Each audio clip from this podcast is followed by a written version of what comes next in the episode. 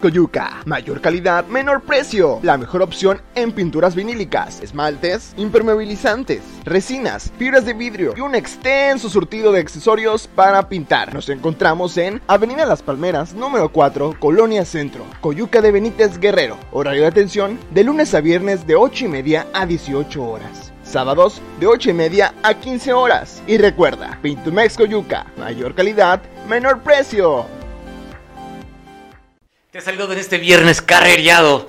Qué gusto, como siempre, entusiasmado de poder platicar contigo a través de este espacio, que es un podcast, que es una forma de divertirnos, de entretenernos, de informarte y dar un punto de vista diferente. Pero aquí lo más importante es el punto de vista que tengas tú. Mucha información en este viernes 29 de julio.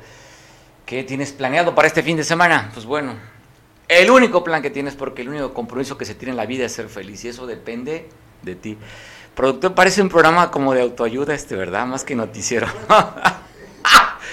Diario hablamos de la felicidad. Oye, dime de qué presumes, ¿no? Por eso ayer estaba muy angustiado. Ayer llegué deprimido después de la noticia, de la nota que pasamos el miércoles.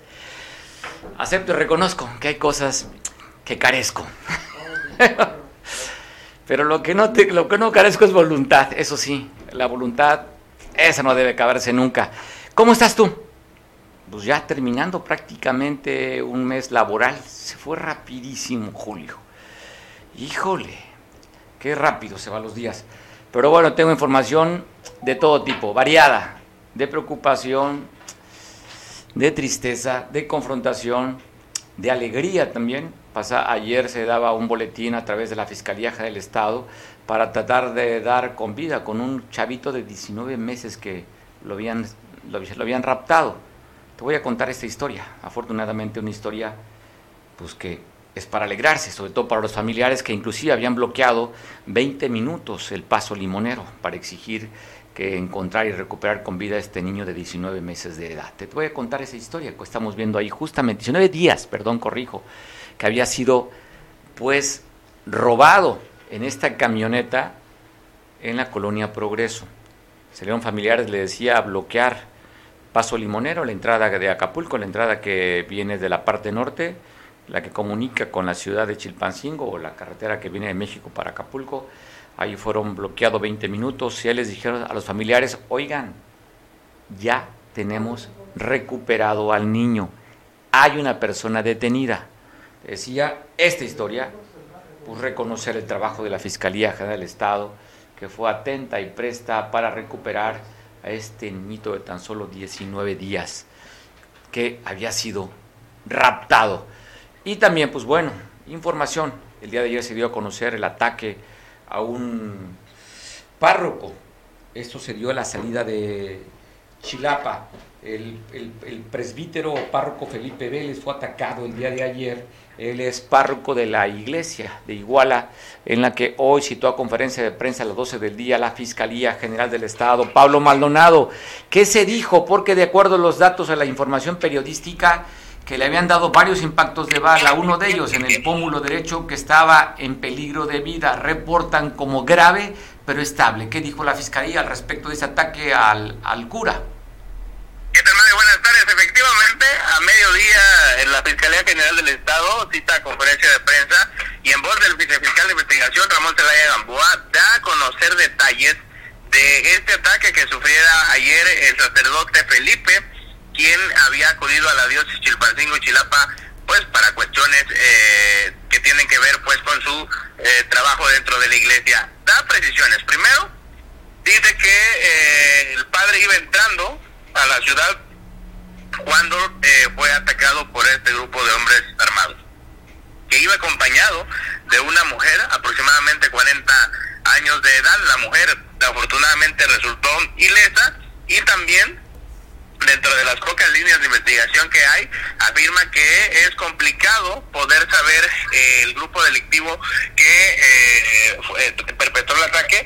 Hasta este momento no se puede saber, pero afortunadamente pues no ha pasado a mayores, solamente eh, pues fue atendido en un hospital de Chilapa eh, de primera mano y de ahí fue trasladado a eh, un hospital aquí en Chilpancingo para su atención médica. Por la herida que tiene que entiendo eh, el proyectil del arma ingresa en el pómulo derecho eh, sale por la parte de atrás del cráneo.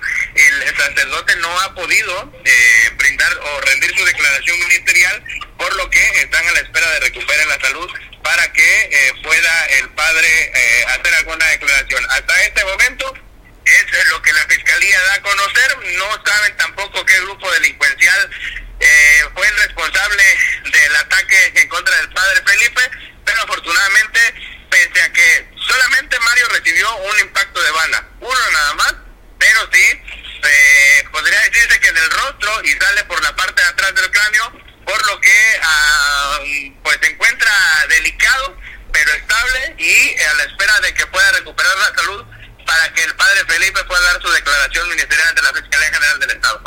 Me parece interesante, la imagen de la fotografía del auto del padre Felipe y de acuerdo al reporte le entraría el disparo, Pablo, del lado derecho, ¿verdad?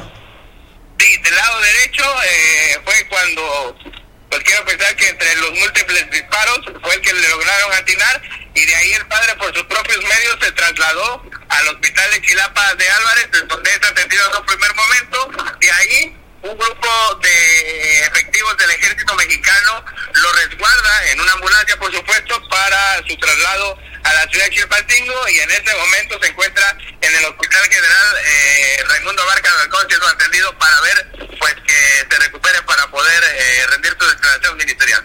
Pablo, vuelvo a la imagen del auto. Se ve las huellas semáticas en, el, en la parte de la, de la vestidura. Eh, eh, por lo que entiendo, entra, le entra la bala por el cristal del lado del, piloto. Él iba conduciendo. Quiero pensar que volteó la cara hacia el atacante por eso es que le entró, porque no se ve que haya entrado, perpetrado el balazo por el, por el parabrisas, sino fue por un costado. Pablo, ¿cuántos casquillos fueron recuperados del área? Porque hablan de varios impactos, pero solamente uno fue el que le impactó, que afortunadamente está estable. Fíjate que este dato no nos lo da a conocer el vicefiscal, eh, eh, eh, en lo general, por lo regular, eh, cuando le preguntamos incluso también el tema del grupo delincuencial responsable del ataque, a veces hasta nos da eh, por lo menos eh, una referencia de qué grupo delincuencial opera en la zona, pero en esta ocasión no, no nos quiso, no se quiso adelantar, no nos quiso decir ni tampoco le quiso atribuir el ataque a ningún grupo delincuencial y entonces pues todavía hace falta datos, hace falta más información el fiscal se comprometió que en cuanto surgieran más eh, datos sobre la investigación, las líneas de investigación, pues nos iba a dar a conocer. Otro, otro dato relevante, Mario, que llama la atención fuertemente, es que también asegura que nada tiene que ver su labor dentro de la iglesia para eh, contra el ataque que recibiera. Al parecer no es el motivo por el cual fue atacado y entonces pues deja en el móvil del ataque hacia el padre es un padre que eh, tiene su iglesia en la ciudad de Chilapa, eh, de Iguala, perdón, de Iguala de la Independencia, es la iglesia de San Gerardo. Estoy divagando con lo que te voy a decir, pero esta iglesia de San Gerardo es la iglesia que le ha dado asilo a los grupos, eh, por ejemplo, como los otros desaparecidos de Iguala, les ha dado asilo, les ha prestado sus instalaciones para sus reuniones. Entonces, habrá que esperar, pues, si hay alguna relación con eh, pues alguna actividad que tenga que ver fuera o dentro de la iglesia. A ver, Pablo, ahí creo que hay varias cosas interesantes. Entiendo que el fiscal, pues, vicefiscal, tendría que cuidarse por la secrecía de la investigación. Si bien es cierto, el padre no puede dar ninguna declaración por las condiciones de salud, pero iba con un acompañante. Seguramente el acompañante tuvo que decir si el, el ataque fue directo si hubo, fue intento de robarle el auto, si, o simplemente fueron por el padre. O sea, creo que sí tienen una mayor información que lógicamente pues no la han dado a conocer por la secrecía, pero seguramente cuando él cuando dice el fiscal nada tiene que ver con la actividad eclesiástica, ya sabe el móvil por qué atacaron al cura. Sí, porque seguramente ya la acompañante esta mujer de 40 años pues ya rindió su declaración ministerial y dentro de las líneas de investigación que tiene la fiscalía, pues ya tienen indicios más o menos de lo que pudiese haber pasado o qué fue lo que generó este ataque en contra del padre Felipe ahí en Chilapa. Pues duro después de lo que no se nos olvida, lo que vio en Chihuahua cuando asesinaron a los dos curas de jesuitas, ¿no? Y ahora un ataque directamente, pero mira, sale rapidísimo el vicefiscal a decir, ojo, no tiene nada que ver con su actividad, ¿eh? O sea, nada, hay que descartar, no hay que ligar, porque si ligamos con su actividad pastoral, y entonces pues viene la reacción por parte del episcopado mexicano, aunque según están hablando versiones que fue fuego cruzado, pero aquí desmiente esa versión que circuló, si fue un ataque directo contra el, contra el cura. Sí, definitivamente sí, en este momento para la iglesia, dijeras tú, venimos de los ataques contra los padres jesuitas en el norte del país y que incluso en este pues apresura a decir que nada tiene que ver con su actividad eclesiástica, pero tampoco eh, pues nos da indicios de el por qué, ¿no? Pues creo que tú y yo no nos podríamos explicar pues qué pudo haber hecho un padre para ser atacado de esta manera, ¿no? Bueno, una cosa, pero aquí llama la atención, insisto, es echar inmediatamente el agua a la lumbre para que no relacionen tema este, eclesiástico, un tema de la fe, con el ataque. Hay que, primero, eso es lo que hay que poner en claro. No sé en qué tono lo diría. Si fue insistente sobre lo mismo, como esto no tiene nada que ver con su actividad eh, de, cura, simplemente fue como una simple persona, como un mortal, que lo es, pero pues su actividad tiene que ver con la parte espiritual. Pablo, que eh, hay que seguirle, va a ser bueno a ver si hay mayor información respecto a esto. Oye, tocaron algún tema aprovechando sobre la no detención de esta supuestamente intento de captura con estos agresores que violentan la zona de Tierra Caliente, Johnny Hurtado el Pez y su hermano el Fresa. ¿Algo se habló, se abordó este tema? Fíjate que sí, personalmente pude hacerle la pregunta del tema de Tierra Caliente. Primero confirmó que sí, se trató lo que pasó ayer en Tierra Caliente de narcobloqueos, en el que el transporte público pues sale a bloquear eh, las entradas a algunos municipios de la Tierra Caliente colindantes con Arcelia y estos a su vez pues colindantes con eh, el Estado de México. Afirma que ya han levantado una carpeta de investigación eh, en torno a estos bloqueos. Lo que sí le señalé es precisamente que pues ellos afirman que esos bloqueos no se pueden seguir dando, pero desafortunadamente Mario, pues los bloqueos se quitan cuando ellos quieren, no cuando la autoridad se los requiere y eh, pues ni hubo detenidos del grupo delincuencial de la familia michoacana, pero sí hubo afectación a las vías de comunicación y por ende a la población por estos bloqueos, que insisto, el vicefiscal confirma que se trata de narcobloqueos por parte de la delincuencia organizada. Pues bueno, eso, eso que lo reconozca la autoridad ya tiene peso, aunque sabemos que normalmente después de cada bloqueo, justamente los grupos delincuenciales son los que mandan a los transportistas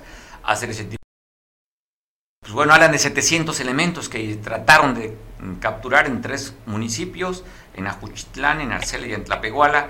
Se habla también, Pablo, de una filtración de la información que por eso se pudieron escapar estos dos hermanos. Sí, fíjate que según los reportes que he podido revisar, este convoy de elementos del Ejército Mexicano de la Guardia Nacional pudo ingresar hasta el municipio de Arcelia.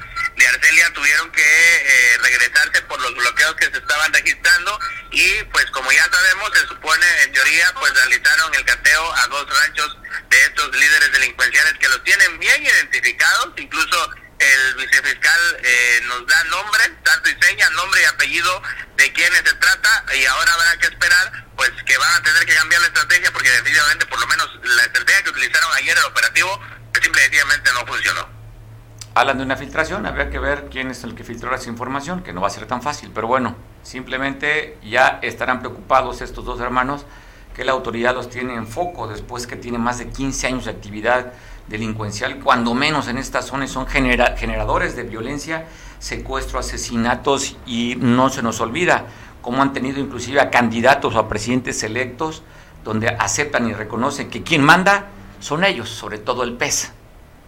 Sí, que, y que también no debemos olvidar, por ejemplo, eh, el municipio de Tlatlaya, este el lugar en el Estado de México en donde se llevó a cabo este fusilamiento de personas, ha puesto en jaque eh, pues estos líderes delincuenciales a las regiones de la Tierra Caliente, tanto de Guerrero como de Michoacán, sino también al sur del Estado de México, y que ahora pues las autoridades por primera vez, como le decía el vicefiscal, desde hace 10 años, pues hacen un intento por detener a estos líderes del grupo delincuencial.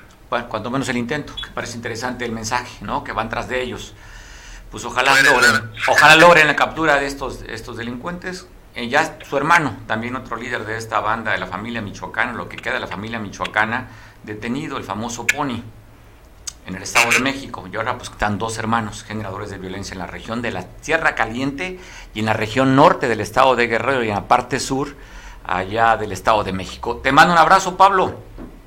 Claro que sí, Mario. Bonito fin de semana y seguiremos informando. Seguimos informando. Pues bueno, está la información.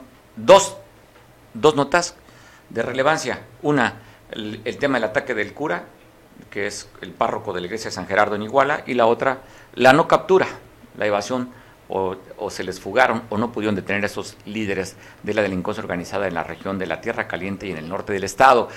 Por ahí tengo un videito, a ver si lo puede recuperar eh, producción. ¿Por qué tiene que ver? ¿Por qué voy a buscar este video? A ver si ya tiene días que lo tenemos ahí. No, no. Bueno, vamos a buscar el videito. Ahorita en producción. ¿Por qué el tema? Que inmediatamente el vicefiscal sale a echarle agua al, a la lumbre y decir que no tiene que ver con su actividad pastoral el ataque del sacerdote después de lo que pasó en Chihuahua, usted recordará, el episcopado mexicano pues mandó mensajes, curas, inclusive que tienen una alta representación dentro de la jerarquía de la iglesia, mandaron también mensaje sobre todo de cómo se votó, a quién se eligió. Hay un video, a ver si lo podemos recuperar. Si no, pues lo dejamos para el lunes. Pero me parece interesante porque razón, ¿no? Está buscando.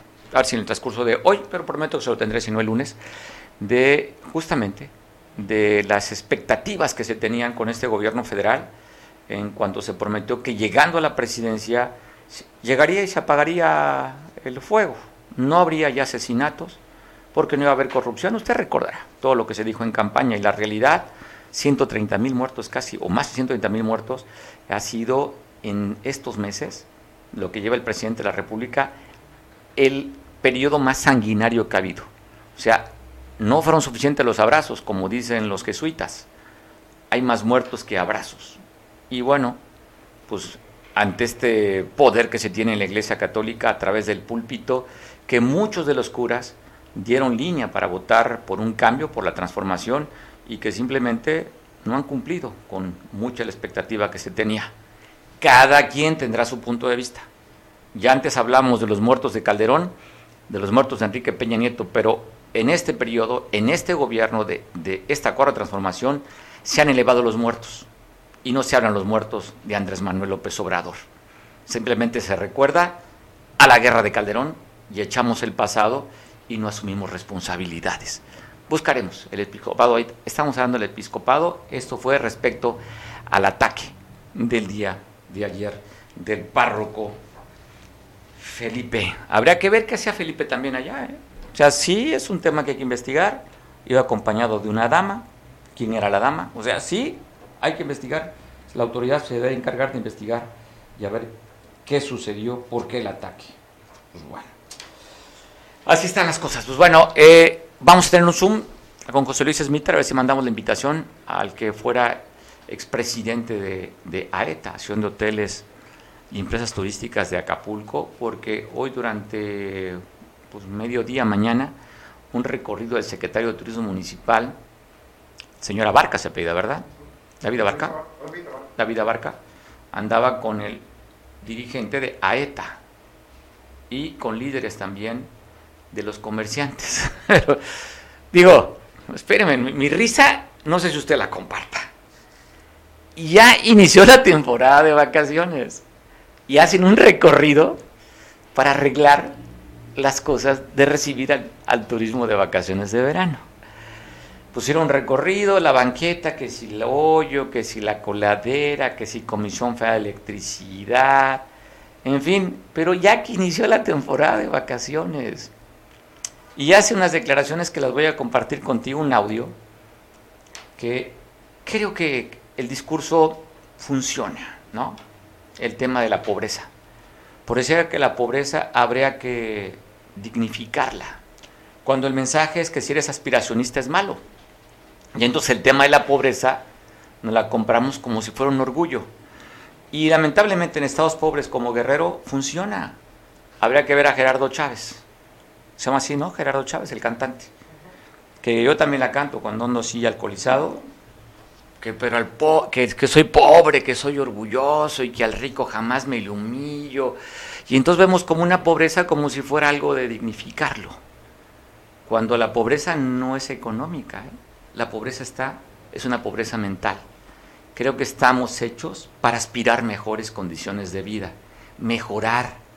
Si nacimos de padres campesinos y es orgullosamente ver al campo y a la gente que lucha día a día, es de reconocer el esfuerzo que se hace. Pero no puedo quedarme en la pobreza como algo que esto es para dignificarlo. Y cuando el mensaje se habla de una pobreza franciscana, le damos otra connotación. O sea, ya una parte etérea de la pobreza. No, no estamos para ser pobres. La pobreza es mental. Requerimos movernos de esa pobreza mental. Requerimos de prepararnos, de luchar por la vida, de aspirar a tiempos mejores, de preparar mejores a nuestros hijos, de ser mejores personas, pero nos quedamos con la pobreza y así, desde la pobreza, ofendemos, lastimamos y veo siempre a la gente de abajo, la veo hacia arriba, pero cuando estoy arriba, híjole, somos peores. ¿eh? Si no ve a esta gente luchadora social que llega al poder, ¿cómo actúa con esa prepotencia? Entonces, pues no, yo creo que la pobreza es mental. Pero que dijo eh, hace rato en el recorrido, yo quiero, quiero recargarme en eso, porque no comparto yo esa parte. No comparto, no comparto. Todos tenemos una historia de esfuerzo y de sacrificio, todos. Y bueno, habrá que cometemos errores y podemos ir ser malos administradores o nos puede ir mal en un negocio, pero siempre aspiramos a ser mejores. Así es que, ¿qué dijo el secretario de Turismo Municipal respecto a esta condición? Esto es lo que dijo y precisamente por eso estamos trabajando en ello. ¿sí? Son eh, instrucciones precisas de la presidenta en mejorar la imagen de Acapulco, que ella sabe perfectamente bien que vivimos del turismo y tenemos que cuidarlo. Debe de dejar de ser un tianguis, tianguis ambulante Acapulco, entonces. Definitivamente, es lo que, que tratamos. ¿sí? No es fácil, ¿por qué? Porque a veces las costumbres se convierten en leyes, pero sí vamos a trabajar en ello. Vamos a trabajar para dar una mejor imagen y, y precisamente por eso es la reunión del día de hoy. Secretario, en el tema de los viene viene, los franeleros ya están haciendo de la suya 150 pesos por dejar parquear en la vía pública. Sí, ya lo detectamos también, eso es este, vía pública lo que tiene que precisar. Precisamente por eso invitamos a todos ellos para que cada quien eh, tome nota y, se aboque realmente a cada una de sus dependencias a, dar los frutos que la presidenta necesita. O sea, todo el mundo, todas las dependencias debemos de, trabajar para mejorar la imagen. ¿Qué le dice el director de Vía Pública? Porque parece que no ha dado resultados en esos temas. Bueno, ahora sí que aquí viene su gente, ya van a trabajar en ello. Sí, todos damos, este, el señor está trabajando y precisamente por eso mandó a su gente, está un poco indispuesto, pero no por eso dejaron de venir. Son gente que, área operativa, que son que también toman decisiones. Uh, ayúdenos, yo sí les invito a que a, través de sus medios que la ciudadanía nos apoye, nos, eh, eh, nos apoye y nos ayude a mejorar la imagen. ¿sí? Una cosa, perdónenme por la que voy a decir, con una barrabasada, pero a mí me han dicho que una cosa es ser pobre, otra cosa es ser sucio. Entonces, no porque seamos pobres vamos a vivir en, la sociedad. Y vamos a mejorar nuestra imagen, que es lo que vendemos. Si tuviéramos... Oiga, pues es emblemático lo que estamos viendo donde está pasando.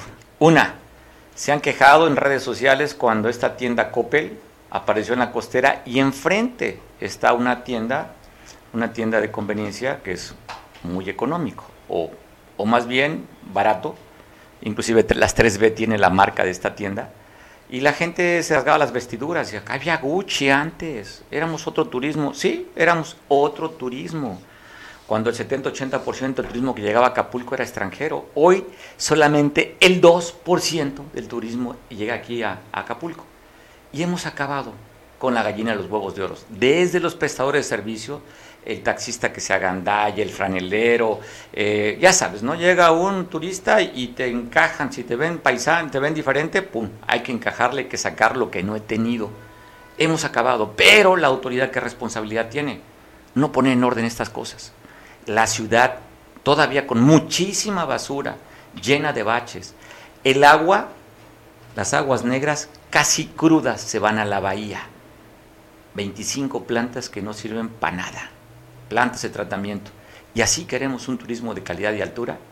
Y así nos planeamos en plena temporada hacer un recorrido para alinear los vendedores ambulantes. José Luis Smiter, ¿qué opinas de esto, de esta campaña? Que ya estamos en la temporada y ahora sí vamos a querer corregir las cosas que no se hicieron durante meses atrás. Te saludo, José Luis. No, no Yo creo que hoy es un tema de protagonismo porque se va hacia las playas hoy a ver a los ambulantes, pues seguramente los van a ir a felicitar por quitarle el, el, sustento al comercio organizado, ¿no? Porque ¿a qué van a ir? A darles un abrazo, a tomarse la foto, no sé quién vaya a ir.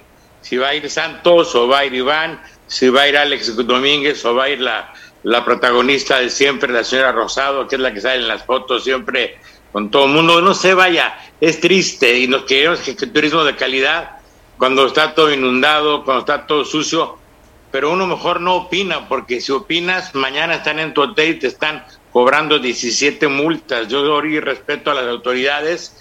Yo hace mucho tiempo estoy pidiendo una reunión con quien supuestamente éramos la acción más importante del estado de Guerrero, con la gobernadora, y nunca se ha dado, ¿no? Entonces, pues a mí se me hace una, una, un recorrido, pues inútil, un protagonismo. ¿Qué van a ir a decir los ambulantes? Que se vayan, van a ir con pistolas, o van a ir con, con el ejército, con la Guardia Nacional. ¿Con quién van a ir?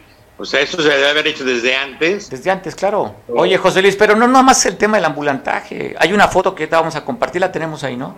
Están justamente hablando sobre esto y están sobre una fuga de agua en la costera. Cuando hay problemas de agua en hoteles, no sé si en tu hotel tengas problemas, ahí podemos ver la foto, hay una fuga de agua en la costera y ahí están sobre la, sobre, mira, ahí está. Y si se ve el, se ve el brote, pues pareciera que es agua no limpia, ¿no? Debe ser, eso no, es, no sé Pero si ese registro. Está, Capama, ¿no? Mario. ¿Qué están? Capama lo tiene secuestrado el sindicato. Está, está secuestrado Acapulco por gente, por gente que esté resentida, ¿no? Entonces yo me da tristeza porque aquí viven mis hijos, aquí tengo un negocio que nos da de comer a muchas, a mucha, mucha, mucha gente, a muchas familias, y pues no le ganas, estás sosteniéndolo para pa poder comer, ¿no? Pero necesitamos que haya unión, no, no protagonismos. Aquí además es protagonismo sacarnos la foto, ir a comidas, ir a cenas, y yo no veo resultados. La neta, tengo mucha tristeza. ¿Por qué? Porque hay una desunión horrible, todo el mundo se saluda, pero nadie exige nada. Y cuando exiges, molestas. Cuando exiges, te quitan, te cortan de la foto, que se te va te cortan de la foto para que salgan unos cuantos. O sea, es muy chistoso el, el, el, el, poco, el poco carácter, ¿no? El poco amor a, a, a, tu, a, tu, a, tu, a tu posición, al puesto que, que fuiste votado dentro de una asociación, dentro de, yo no digo de los del gobierno, ahí no me meto, pero una asociación donde estamos luchando porque, por el beneficio de todos, hay que hablar y hay que, hay que enfrentar y afrontar este Mario, pero hoy, hoy todo es amistad, hoy todo es abrazos y, y no balazos, ¿no? Y Acapulco está hundido en, en la mediocridad, hundido en, en tarifas regaladas, hundidos en un turismo de una calidad pero vaya, en todos lados, y no es que uno sea elitista ni, ni, ni racista, ¿no? Pero por Dios santo, falta una cultura de turismo grande aquí en Acapulco. Pero, pero ¿qué puedes ofrecer? Oye, pero ¿qué puedes ofrecer, José Luis, cuando estamos viendo ahí en plena costera aguas negras? Y cuando no funcionan las plantas, no, aguas de negras, sí. las plantas de tratamientos no sirven, se van a la bahía casi crudas. Cuando tienen problemas el suministro de agua potable en los hoteles que tienen que contratar pipas, o sea, los servicios colapsados quebrada prácticamente la Comisión de, Aguas de Agua Potable en Acapulco. Hablan de una deuda de más de 2 mil millones de pesos, siendo la caja chica de los gobiernos. O sea, pues es triste el panorama del puerto. 50, 60 años con la infraestructura que no se ha renovado, en fin. Y no hay manera, yo no veo por dónde, yo no veo por dónde recorta el presupuesto, no hay ingresos, en fin, José Luis, pues simplemente ahorcar pero, con no, multas, ahorcar, Orlando, oye. El turismo de Orlando pues, a ver, vas a Orlando promover cuando tienes una alerta de viaje en Estados Unidos. O sea, pues, ¿qué vas a...? Pues es de risa, José Luis, eso es de risa, es de risa, de verdad. Cuando nuestra actividad es turística, la vocación, y simplemente vemos a autoridades tomándose la foto y pues no sacan el güey de la barranca. Y promoviendo, y promoviendo con todo respeto para... No, no digo mis amigos, porque yo pensé que eran amigos, a la gente el turismo rural, ¿no? Como si fuéramos trayendo gente para turismo rural y, y, y vámonos a, a, la Bonfil y no y tengo respeto para todos los que nos rompemos la cabeza por pues darnos de comer. Pero Acapulco es muchas cosas más. Diamante está muy organizado con su con su Federación de la su, su eh, Asociación de la Riviera de Diamante, con Don Cedric Resbani, con Daniel Torres. Hoy Fidetur no existe, Fidetur se ha vuelto una agencia de viajes, ¿me entiendes? O sea, no sabemos nada, no sabemos nada, no hay reuniones, pero en fin, yo no voté por la cuarta transformación, lo respeto mucho, pero aquí, aquí nos estamos perdiendo en, en- en el populismo, en, en a ver quién puede más. Eh, las asociaciones nada más se unen para tomarse fotos, yo no sé qué van a un recorrido. ¿Cómo los van a sacar, Mario? ¿Qué les van a decir? No pueden estar aquí. Uy, qué miedo, ¿no? Sí, sí, sí. Bueno, hay que No poner la- puede. le van a Yo poner la canción que- de Chicoche. Hay que pedirle a Dios que nos, que nos ayude mucho. Sí, sí, uy, qué miedo, mira cómo estoy temblando. Y aparte creo que ayer estaba escuchando que ven, que vienen este ambulantes, ambulantaje de, de la Ciudad de México, ¿no? Como el Acamoto, que dijeron que la Acamoto no se iba a permitir, se permitió, que ya no se iba a permitir una sola marcha. Siguen las marchas. Bueno, pues bueno, hay, que- hay que tener, Brother, oye, vamos a tener buen ánimo. Dios, oye, es parte de una catarsis, es parte de hacer un llamado, pues si no, dice que bebé que no llora no le dan leche. Y si tú estás callado, como dice ser una asociación que sirve nada más de fotografía y dama de compañía, y para lo que te eligieron, para defender los intereses de tus agremiados, Eso es no lo haces, complicado. pues bueno, pues ahí está, ahí va a quedar. José Luis, te mando un abrazo, feliz fin de semana. Pues, ¿qué es lo que pasa? Hermano, un aprecio grande para ti, mi querido Mario. Éxito en tu nueva empresa de ese restaurante, vamos a ir. Me invitaste, no pude, pero ahí te caigo. Amenazo que te caigo. Está delicioso. Amenazo que te caigo. Abrazo fuerte. Saludos a toda la banda. Saludos a José Luis Smith, bueno, expresidente de la Asociación de Hoteles y Empresas Turísticas del puerto de Acapulco. Vamos a cambiar de información. Lamentablemente un accidente se da en la autopista siglo XXI, esta autopista que comunica Michoacán con la parte de la Costa Grande. Ahí un Malibú se fue a estrellar con un tráiler que llevaba un remolque. Perdió el, el, el- control, se explotó el auto y pierde la vida una persona. Traía placas del estado de Guerrero, sucedió por la tarde. Estamos viendo las imágenes, mire cómo quedó este, este Malibú que dio vuelta a chocar con este tráiler. Oiga, pues el día de... Ah, qué cosas. Pues un saludo a la gente que me está viendo ya por televisión en, en Atoyac de Álvarez, en particular el Ticuí, gente trabajadora, gente luchona. Pues tengo un gran afecto. Muchos familiares míos, Radilla, están allí en el Ticuí. Yo les mando un abrazo, pero hay consternación después que un joven de 22 años de edad se había sometido a una cirugía y están hablando de negligencia médica, que el doctor pues, cometió un error, de acuerdo a su amigo y hoy abogado que lamenta la pérdida de su amigo Alexis allá en el Ticuí. José Luis, ¿cómo estás, amigo abogado? ¿Qué te di? ¿Qué me cuentas? Primeramente, mi pésame para ti, para la familia. Sé que te dolió mucho la muerte de Alexis, pero también estás o vas a representar por esto que tú consideras que es una negligencia médica de un doctor aquí en Acapulco, el Hospital Magallanes. Así es, Mario. Buenas tardes este, a ti y a todo tu auditorio, hermanito. Este, pues sí, como lo acabas de mencionar, este, estamos consternados, Mario. El pueblo está muy consternado. Este, yo en lo particular estoy muy consternado. Eh, se fue, se fue una, un, un muchacho de 22 años, eh, sufriendo más, casi más de un año Oye, a ver, cuéntame, ¿qué, oye, a ver, yo, este, yo nomás veo fotografías, estoy viendo imágenes de lo que fue el su sepelio, mucho dolor, mucha consternación, pero ¿qué fue lo que sucedió? Estamos viendo la imagen de cómo estaba delgado Alexis, ¿qué fue lo que pasó? Cuéntanos, José Luis.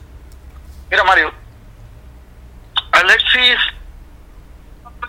tenía problemas de una de, por una piedra, este, obstruía el ducto y no podía orinar y tenía dolores, este, lo que obligó a a buscar un médico.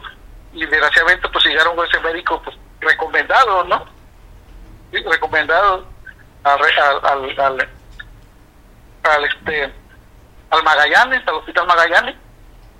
El médico de hecho de momento no estaba, lo mandaron a llamar y todo eso para atenderlo y y pues este este a su vez le, ya eh, atendiendo el problema le dijo que había dos maneras de, intervenirlo uno la que muy común abriendo abriendo el estómago y la otra pues a través de rayo láser Entonces, pero que esta última era muy efectiva, pero era más cara. Entonces, pues esta gente, pues confiado en eso y sabiendo que estaba en el Hospital Magallanes, una persona se dice 100% profesionista, gastroenterólogo, todo, pues este, aceptan, aceptan que se le interviniera, el mismo paciente aceptó, este, el niño, eh, pero desgraciadamente ya en, en, el momento de la, de la operación, de, de, esa operación este, a través de rayos láser, pues el médico le, le perforó los intestinos, perforó un páncreas, el niño eh, al fin de cuenta estaba muriendo, sufrió derrames de sangre, tanto así que tuvieron que mandar a llamar mucha gente de mi pueblo, entre ellos inclusive mi hijo, eh, para que donaran sangre, más de 20 personas, para no saber, pues mi niño había perdido mucha sangre. Eh, le dijo eh, el médico que no había salido bien las cosas y, que era necesario sacarlo de, de ahí, del Magallanes, ¿sí? este, al, al hospital, al, al hospital Liste, mismo en Acapulco, y este, y pues no, nadie pensaba que tan, qué tan grave era la situación más que el propio médico, ¿verdad? Este, eh, había, tenía sangrado, estaba sangrando, orinaba sangre, empezó él a vomitar este, la, lo que es la, los líquidos, los líquidos eh, hacía sangre, hacía sangre, entonces las cosas no, no, no salieron nada bien, Mario, no salió nada bien y esto hizo que, a día de cuenta, tuvieran que trasladar el niño a México y allá en México le dijeron todo lo que había pasado, eh, hablaron de toda la negligencia que había tenido el doctor, no haber tomado cuenta muchos cuidados, muchas precauciones para hacer ese tipo de operación. El muchacho ya cuando llegó allá ya iba desglosado del, intestino delgado, sí, entonces eh, allá lo rescataron, en, México lo rescataron, pero pues el muchacho cuando lo dio de alta, y lo dio de alta sin, el intestino, que ya no, el intestino delgado que ya no lo tenía, Mario. Entonces se lo trajeron entre consulta y consulta, entonces lo trajeron al pueblo, aquí al. El muchacho pues obviamente no, no, no podía tener alimento normal, no podía, este, por su boca no podía comer, le daban por, por ondas, este, y pues eso lo fue acabando poco a poco, Mario, porque te repito, no tenía el intestino delgado para eso pues era necesario, eh, para, para que su recuperación fuera exitosa, era necesario buscar un donador, imagínate, cosa que aquí en México nunca se ha hecho, un donador que pudiera donar intestino delgado y, fuera compatible con él. Un hecho casi casi imposible esto, bajo las investigaciones que se, que se habían hecho, no solamente en Inglaterra habían hecho dos intervenciones de esa naturaleza, así que prácticamente el médico pues lo dejó, pues solo ahora sí que lo dejó al borde de la muerte. Pues sí. Sí, la verdad, entonces, pues el muchacho, pues te repito, lo tuvieron en su casa dándole alimentos, lo llevaba a México cuando se ponía mal. Finalmente el muchacho murió, Mario. ¿Cuánto tiempo estuvo así en este Via Cruz y sufriendo? Eh, un, año, un año dos meses, Mario. Un año dos meses, pues bueno. Un año dos meses, sí, pero pues, el niño fue perdiendo, perdiendo masa muscular, el niño fue perdiendo fuerza, el niño, de hecho, en los últimos días ya le dijo a su papá, ¿sabes qué, papá? Ya no, ya no me haga nada, y mi sufrimiento muy grande, déjenme ya descansar. Hijo, qué duro. Déjeme descansar, ¿por qué? Porque te repito, el muchacho murió, Mario, murió siendo un esqueleto, niño. Cuando era un muchacho robusto, un muchacho lleno de vida, futbolista, 100%, eh, estudiante, Mario, eh, lo único que le gustaba era la música, o sea, salía con sus amigos a convivir, eh, muy, muy querido en el pueblo, él y su familia, tanto así que inclusive pues te repito, todo el pueblo, todo el pueblo se, se consternó. Ah, ahí están las imágenes. Está viendo las imágenes justamente de lo, que fue su funeral y, y las muestras de afecto y cariño para Alexis. Pues te mando un abrazo, José Luis, lamento mucho. Haz extensivo el abrazo a sus familiares y bueno, pues si deciden, porque lo que entiendo, tu consternación y tu enojo, vas a llevar una denuncia o demanda, no sé cuál es el término, contra el doctor y contra el hospital, ¿verdad? Entiendo. Mario, eh, eso ya, ya lo habíamos, este, ya lo tenemos activo, ese juicio, ¿sí? Este juicio lo abrimos en, eh, si mal no recuerdo, en marzo, ¿sí? Donde demandamos al Hospital Magallanes como persona moral y persona física a este médico, ¿sí? Entonces contestaron yo la demanda, negándose el médico a, a, su irresponsabilidad y, y el Magallanes en contubernio con él contesta inclusive los mismos abogados defendiéndolo, ¿sí? defendiéndolo de lo que está el Magallanes, que, que las cosas no habían sido así, cuando existe un diagnóstico, Mario, existe todo, todo, todo, todo, todo un, dictamen inclusive de, de otros doctores que lo atendieron en México, donde narran y espe- y especifican en qué, en qué tuvo la negligencia del médico que ah, hoy en día le ocasionó la muerte, Mario. Entonces, eso ya ya estamos en un juicio de responsabilidad civil objetiva que precisamente se está llevando ahí en Acapulco. Eh, se llevó a cabo la audiencia, si no mal recuerdo, el 8, el 8 de, de junio, de julio, de, este, la audiencia previa de conciliación, esperando a ver si esta gente proponía algo. Es eso de la audiencia, ¿no? O sea, el juzgado eh, eh, exhorta a las partes a ver si hay- traen algún arreglo, otro esperamos que ellos nos dijeran, ¿sabes qué? Pues le ofrecemos esto, ¿no? ¿Verdad? Y más hoy en esa necesidad de, de, la, de las familiares que pues, obviamente no solamente fue la muerte eh, de, él, sino también el impacto económico a, a esta gente que pues, está súper endeudada, Mario. Nosotros como sociedad pues ayudamos a nuestra manera, eh, rifando, no nada menos, hace como dos semanas rifamos dos marranitos, ¿sí? Dos marranitos ahí, toda la gente compró para ese dinero que se le llegara a, a ellos por, porque por los medicamentos, Mario, que era- fueron muy caros, Mario. Pues bueno, mi abrazo para ti, abrazo para los familiares, José Luis, y estamos al pendiente de esta nota. Gracias, Mario. Igualmente, un abrazo de aquí para allá y pues estamos al pendiente, Mario. Cualquier cosa, pues estamos en comunicación. Ya lo sabes que sí, cuentas conmigo. Abrazo. Gracias, hermano. Abrazo fuerte. Pues bueno, hasta luego. Pues qué, qué cosas, ¿no? Vamos a platicar también ahorita con un tema ahora en el otro sentido también. No sé si aquí mi productor me puede apoyar. es un día divertido. Ahora, un, un viernes divertido, movidito, ¿ah? Lástima que no sea movimiento de cadera. Ya al rato será movimiento de cadera. Viernes. El, vier- es viernes, el cuerpo lo sabe. Ayer fue jueves de pozole, mezcalito. Bueno, aprovecho a mandar un fuerte abrazo a Víctor Aguirre Alcaine. Ayer fue su cumpleaños. Víctor, gracias por la invitación. Mi afecto y mi cariño. Gracias por, por las muestras también, las atenciones que tuviste para invitarme y, y poder compartir contigo en tu cumpleaños el día de ayer. Y pues hay que seguir la fiesta, de aquí hasta que se termine. La fiesta es, hay que tenerla todos los días. Oiga, la Fiscalía General del Estado da a conocer en, en esta colaboración que existió también con la, fiscal, con la Fiscalía de Justicia Militar, fueron a la Ciudad de México a detener a un presunto violador de una menor. Jorge se llama el presunto violador, que este, José, perdón, presunto violador que está viendo la imagen. Eh, esta persona, de acuerdo al dato que da la Fiscalía, ah, abusó de una menor en el 2021 aquí en Acapulco. Hasta allá la Ciudad de México fueron a detenerlo. A José ya se encuentra recluido. Y en Chilpancingo también lograron la captura de dos presuntos asaltantes, dos jóvenes, ¿eh? iban a bordo de un Ibiza, reportan que ellos robaban gasolineras y tiendas también.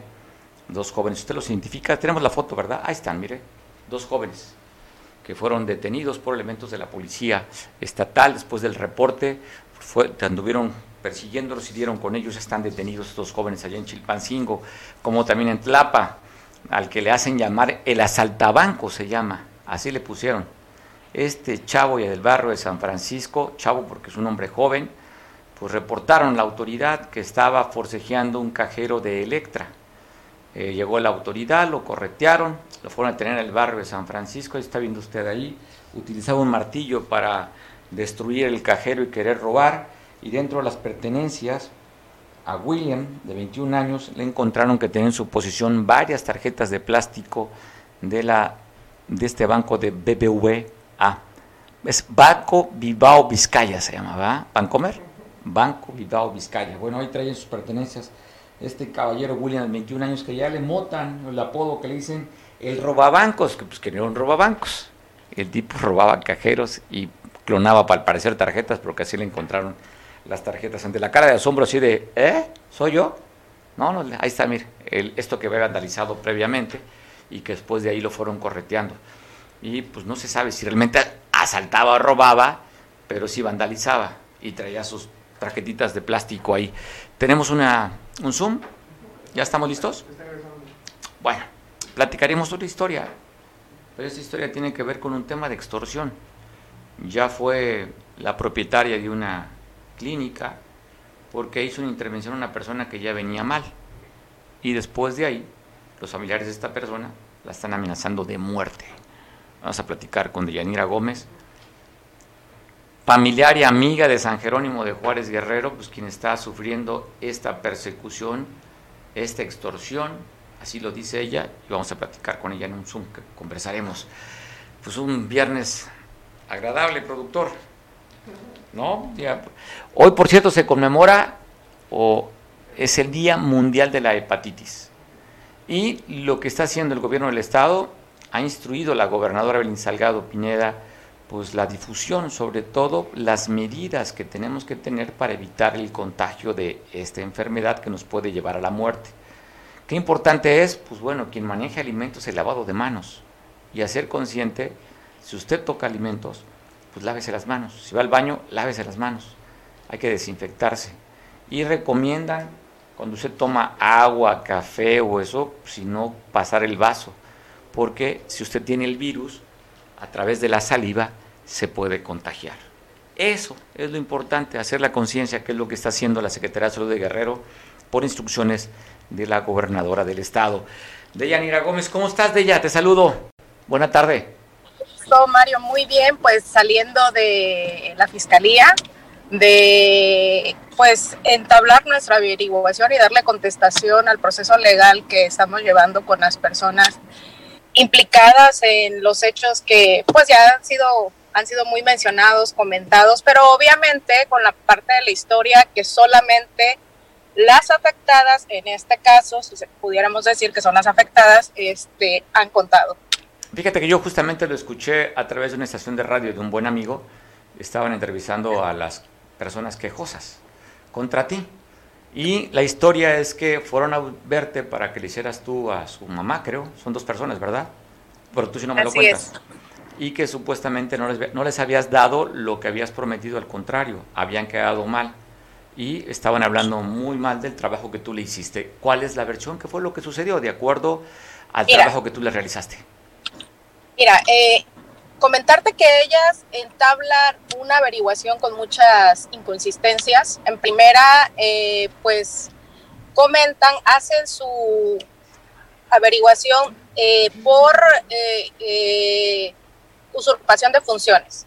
Yo nunca me he ostentado como médico, nunca he dicho que soy médico, de hecho yo lo he comentado en redes sociales y hay este, publicaciones que yo he hecho donde digo que no soy médico y ellas mismas han comentado esas publicaciones.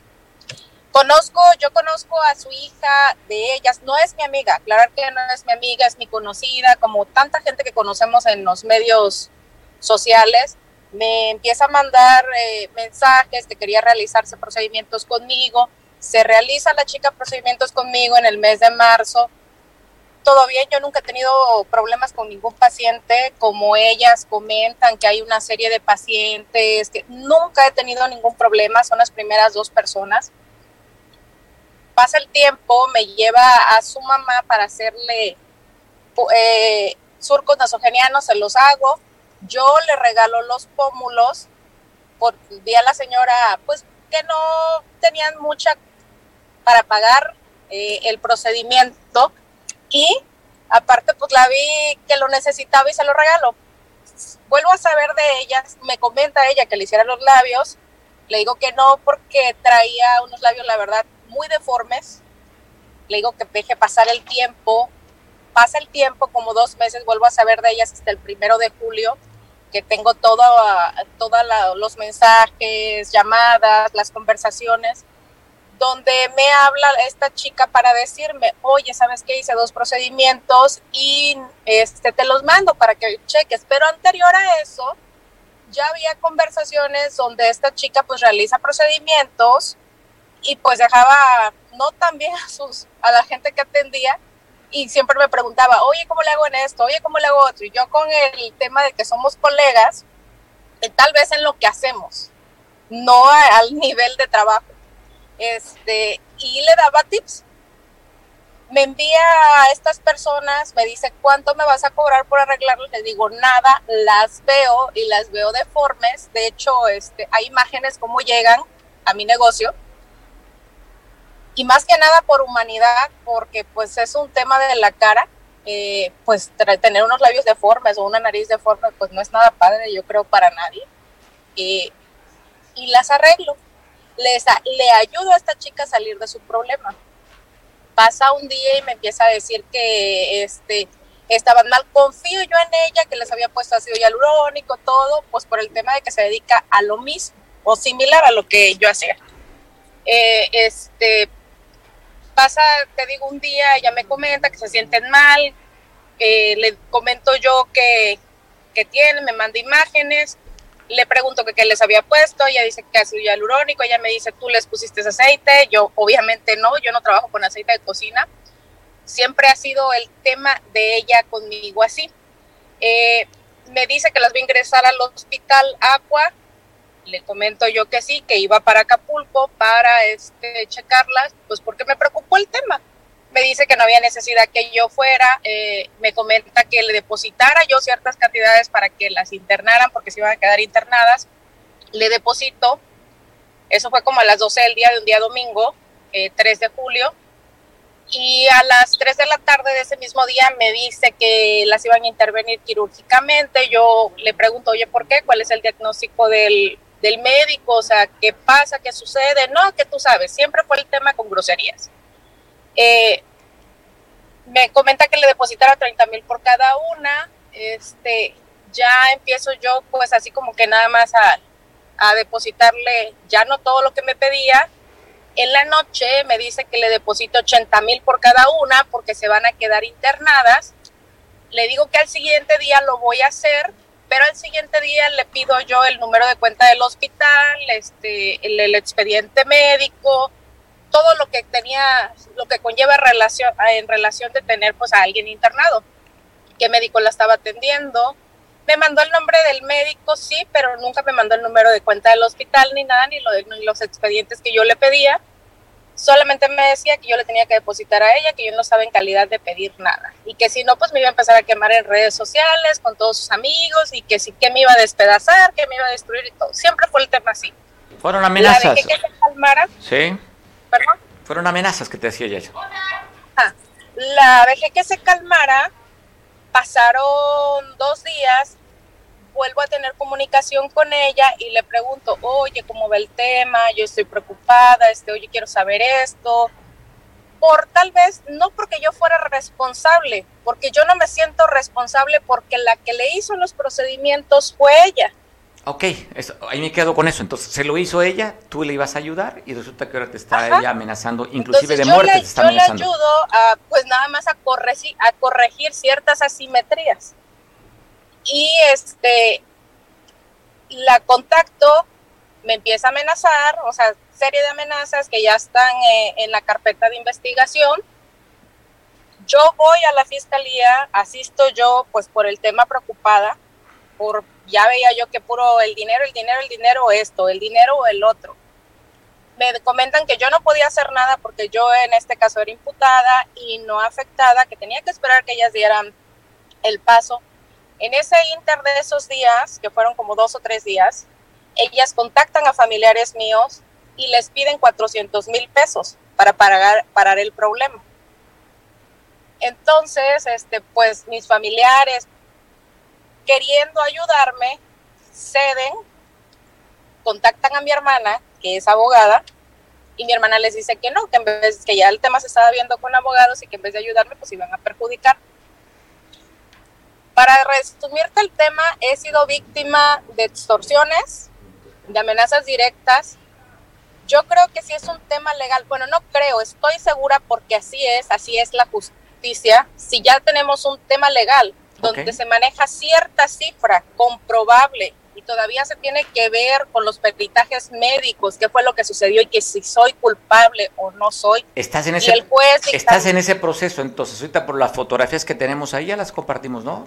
¿Dónde estás? En, hoy fuiste, hablabas de Ministerio Público, nos compartiste las fotos donde tú fuiste también en tu defensa.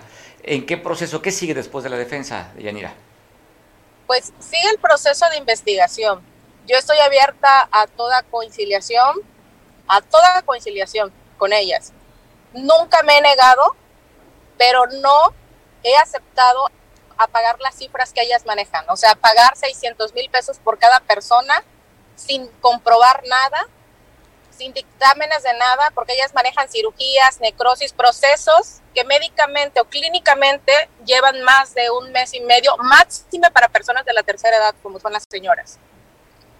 Entonces, o sea, en seis días no pudieron haber tenido un proceso de recuperación de una necrosis, de una cirugía plástica reconstructiva y dar entrevistas de prensa, ¿no? O sea. Bueno, estás en el proceso entonces, va eso va para largo todavía.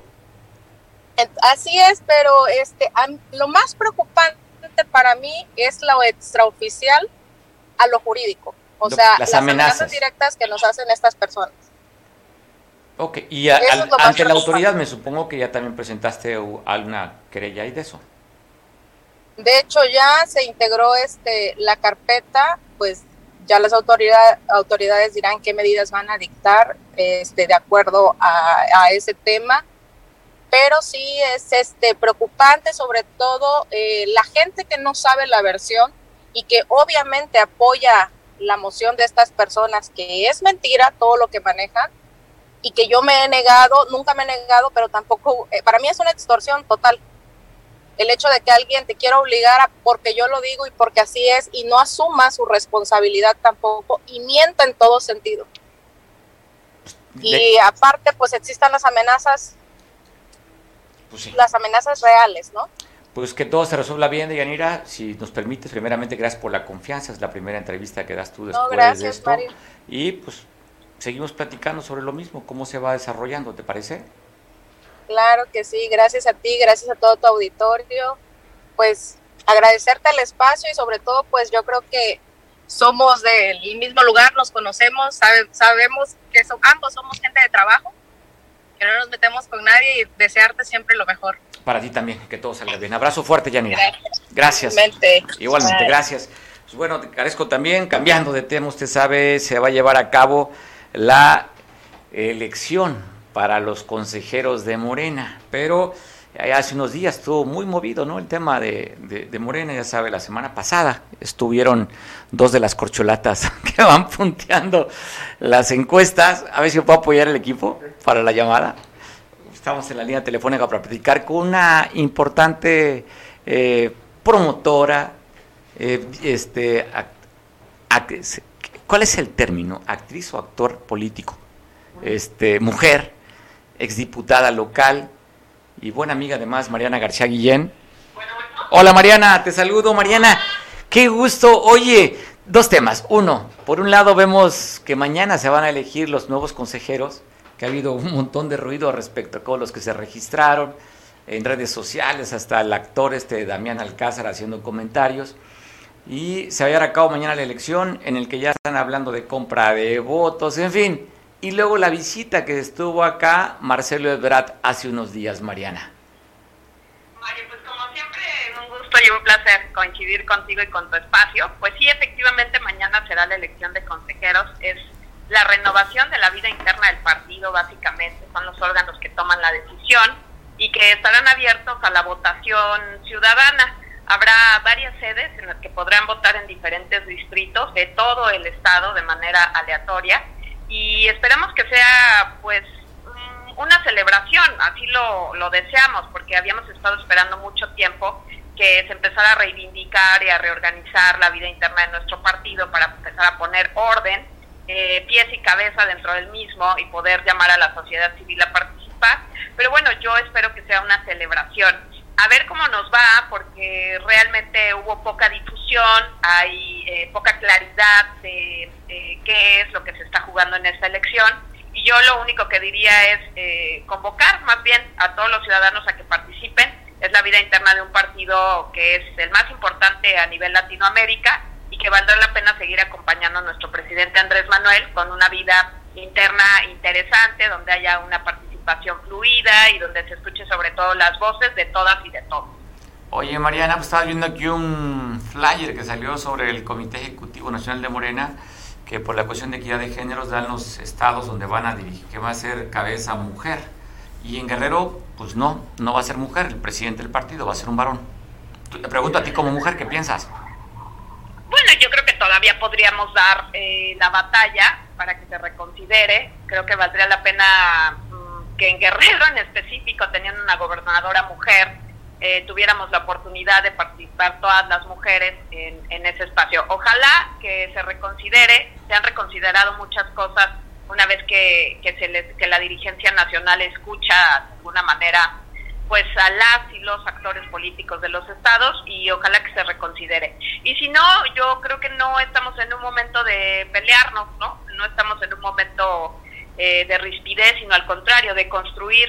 Eh, si fuera un hombre, pues acompañaríamos ese proceso y ojalá sea un, hombre que nos represente también a las mujeres, que entienda los derechos de las mujeres, de las minorías y que tenga una apertura a los temas que debemos estar tocando en las agendas pioneras porque deberíamos distinguirnos como partido hablando de otros temas y no solamente que si el acarreo, la compra de voto o el dispendio o el uso de los recursos públicos, porque la realidad es que existe, la realidad es que está pasando, la realidad es que lo estamos viendo en las colonias y es muy, muy lamentable que personajes externos quieran entrar a la mala, ¿no? Haciendo las cosas de manera incorrecta a la vida partidaria. Ojalá que se tome en cuenta esto, ojalá eh, que haya un escrutinio eh, que fortalezca eh, la toma de decisiones, pero de la gente, en una decisión libre, en una decisión no cooptada, eh, no amedrentada, porque sería terrible que Morena se convirtiera en todo aquello que siempre estuvimos señalando y por lo que venimos a luchar desde las filas de nuestro partido.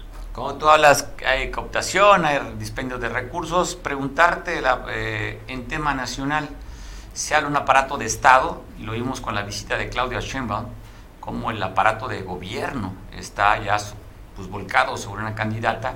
Y cuando vemos a otro candidato en el que trae más bien como parte sociedad civil, hay piso parejo, porque mismo Marcelo Ebrard dijo que no hay piso parejo, aunque después le corrigió el presidente de la República. A ver, yo te diría que es muy pronto. Yo, esos anteriores, donde se ha participado para el proceso nacional, y veo demasiado anticipada la activación de todos los grupos, ¿no? Y todos los escenarios y todas las corcholatas, de todas y de todos. Eh, me parece que es un proceso muy adelantado y que de alguna manera nos aleja de lo que deberían ser los temas centrales, que sería solucionar o plantear la forma de gobierno de la 4T y consolidar el proyecto del presidente. Creo que eso, ese es un primer error, pero bueno, nosotros no le podemos corregir eh, la plana a las corcholatas, ¿no? Son decisiones que ellas y ellos tomarán conforme sus tiempos y, debemos ser respetuosos, pero también debemos señalar lo que creemos que, que, es un error. Lo segundo es que eh, no hay que tener fobias ni filias dentro de la política. Cada quien tiene derecho y libertad de apoyar al candidato o candidata que eh, le genere mayor empatía o preferencia o le represente. Y creo que eso es lo que está pasando en Guerrero y en todos los estados hay una total libertad de apoyar el proyecto en el que quisiera sumar a las filas y creo que eso es lo que está pasando. Hay actores políticos de un lado, hay actores políticos del otro y seguramente cuando venga la otra corcholata veremos nuevos eh, personajes o nuevos rostros con ese eh, con ese personaje. La cargada existe, eh, la muestra de músculo sigue existiendo, las viejas prácticas siguen existiendo. pareciera que no logramos matar al dinosaurio, sino que más bien estamos haciendo un híbrido dentro de Morena de ese famoso dinosaurio. Estamos acá eh, ya todos hermanados dentro, ¿no? Eh, los que eran de un color, los que eran de otro. Y yo aplaudo que haya una participación de muchos personajes políticos, pero aplaudiría más que lográramos nuevamente concentrarnos en que la sociedad civil, el pueblo en general, las colonias, pudieran tener una coparticipación dentro de las decisiones del partido. Eso se verá este fin de semana y hay mucho camino por hacer, mucho proyecto por construir. Yo insisto, con toda libertad que la gente participe, ¿no? Eh, hay que los blandos tampoco gustan, no gustan mucho. Hay muchos blandos todavía que no se dejan ver públicamente eh, ninguno de los proyectos 2024. Pero bueno, yo creo que todavía hay tiempo para tomar eh, decisiones públicas si fuese necesario y construir en el proyecto que, insisto, pudiera ser no solamente la continuidad, sino también la transformación del proyecto de, de nación, porque no todo es correcto, no todo se está haciendo bien, hay muchas cosas que aplaudir, pero hay otras que también señalar y que corregir. Pues Mariana, te agradezco mucho, como siempre, tu lucidez, tu claridad y pues tu discrepancia, lo que tú consideras que las cosas no marchan bien en tu partido. Te agradezco mucho, te mando un fuerte abrazo Y estamos en comunicación, Mariana. Qué gusto volverte a conversar a través de Veo, Veo Televisión, Veo Noticias, Expidi Cable, Cable Costa. Al contrario, muchas gracias siempre por el espacio, por la amistad y sabes que te aprecio y te mando un fuerte abrazo. Eres correspondida y sabes que te quiero mucho como amiga Mariana. Te mando un abrazo y un beso. Feliz fin.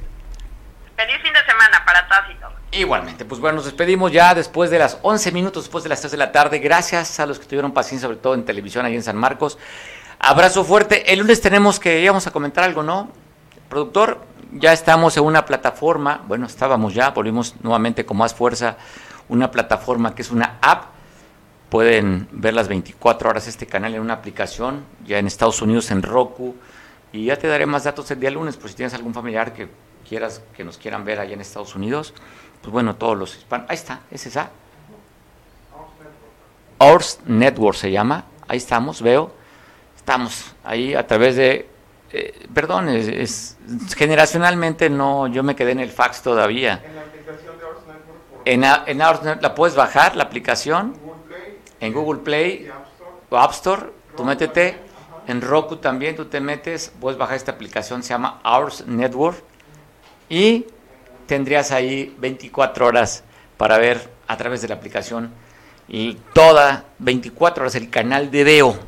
Tenemos contenido de películas, documentales, series, y lo más importante, nos tienen a nosotros. Pásala rico. Feliz fin de semana. Disfrútate. Disfruta la vida. Sí, porque andamos pensando en disfrutar a los demás. No, primero contigo. Disfrútate.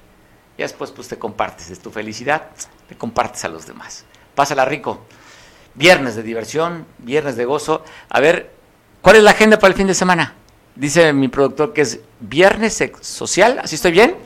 Viernes social, repíteme. Sábado sexual y domingo familiar. Puedes invertir las cosas, pero eso es lo que hay que hacer de acuerdo a la sugerencia del productor.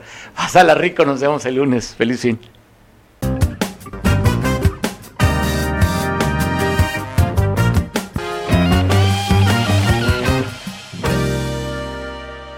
Excoyuca, mayor calidad, menor precio. La mejor opción en pinturas vinílicas, esmaltes, impermeabilizantes, resinas, fibras de vidrio y un extenso surtido de accesorios para pintar. Nos encontramos en Avenida Las Palmeras, número 4, Colonia Centro, Coyuca de Benítez Guerrero. Horario de atención de lunes a viernes de 8 y media a 18 horas. Sábados de 8 y media a 15 horas. Y recuerda, Pintumex Coyuca, mayor calidad, menor precio.